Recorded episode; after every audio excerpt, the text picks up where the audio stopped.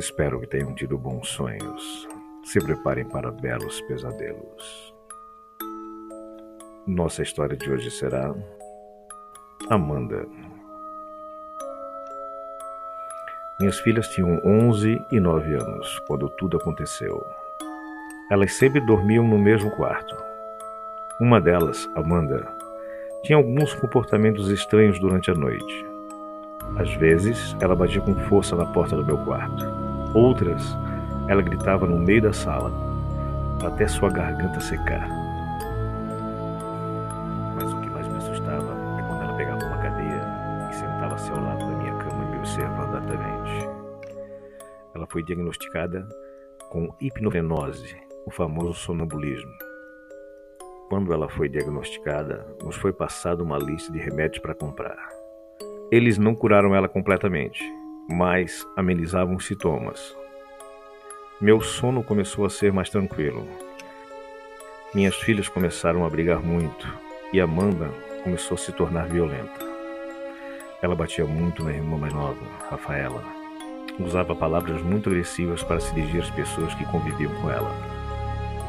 Levamos ela para um psicólogo. Segundo ele, não havia nada de errado com ela, mas nos aconselhou a levá-la a um psiquiatra para vermos se estava acontecendo algum desequilíbrio químico no cérebro dela. E o médico disse que poderia ser algum efeito colateral dos remédios, mas era muito improvável.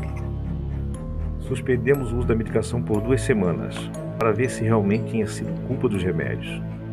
E ela voltou a ser mais pacífica, mas não valeu a pena, e eu nunca teria feito isso se soubesse as consequências. Passaram-se três dias que ela havia parado de tomar o remédio, mas o relacionamento dela com a irmã ainda não era o mesmo. Amanda sempre olhava para ela com ódio, até que um dia elas começaram a discutir logo após o jantar. E eu gritei. Eu não aguentava mais minhas filhas discutindo por qualquer besteira. Então disse: Chega! As duas vão começar a se dar bem, querendo ou não. Se vocês não se acertarem, eu irei tomar sérias providências. Eu vi os olhos de Rafaela se encher de lágrimas e os de Amanda de ódio. As duas pro quarto agora! O som da televisão era o único que se mantinha na casa. Eu fui para o quarto e, sem perceber, adormeci. Acordei no meio da noite, com um berro na cozinha. Fui correndo para lá. O corpo de minha filha estava deitado no chão, cinco facadas em seu abdômen. Na sala, o relógio batia duas e meia, horário em que os episódios de sonambulismo de Amanda aconteciam. Agora não vamos brigar mais, disse uma voz do corredor.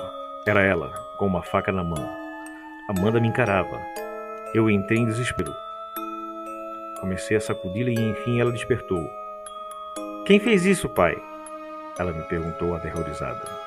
Você, Amanda. Como fez isso? Ela era sua irmã. Só então percebi o que havia acontecido. O sonambulismo dela fez isso.